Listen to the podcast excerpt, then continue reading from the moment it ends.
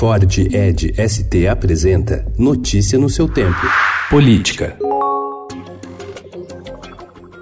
A ministra Maria Elizabeth Rocha, do Superior Tribunal Militar, disse ao Estadão que é gravíssimo o caso do sargento da Força Aérea Brasileira, Manuel Silva Rodrigues, preso sob a acusação de transportar 39 quilos de cocaína e que a sua punição deve ser rigorosa, caso seja comprovada a culpa no episódio. Atualmente, a punição máxima é de cinco anos de prisão, enquanto a lei das drogas prevê pena de até 15 anos para casos envolvendo civis.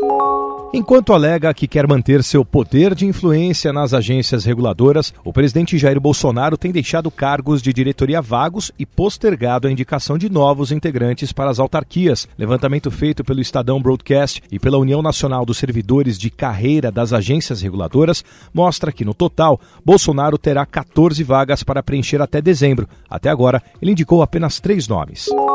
Na antevéspera das manifestações convocadas em várias capitais em defesa do ministro da Segurança Pública e Justiça, Sérgio Moro, o governador de São Paulo, João Dória, promoveu ontem no Palácio dos Bandeirantes uma cerimônia em homenagem ao ex-juiz e fez duros ataques ao PT. O Tucano usou a agenda na sede do governo paulista, na qual entregou a Moro a primeira medalha da Ordem do Ipiranga para tentar capitalizar o movimento em defesa da Operação Lava Jato e marcar posição diante dos eleitores de Jair Bolsonaro. Quero reiterar o que sempre disse: a Operação Lava Jato investigou, apurou e puniu o maior esquema de corrupção da história.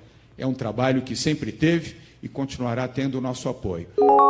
O ministro Luiz Roberto Barroso, do Supremo Tribunal Federal, disse ontem não ter nenhuma dúvida de que houve um ataque criminoso às comunicações do ex-juiz da 13ª Vara Federal Criminal de Curitiba, hoje ministro da Justiça e Segurança Pública, Sérgio Moro, ao procurador da República e coordenador da Força Tarefa da Lava Jato no Paraná, Deltan Dallagnol.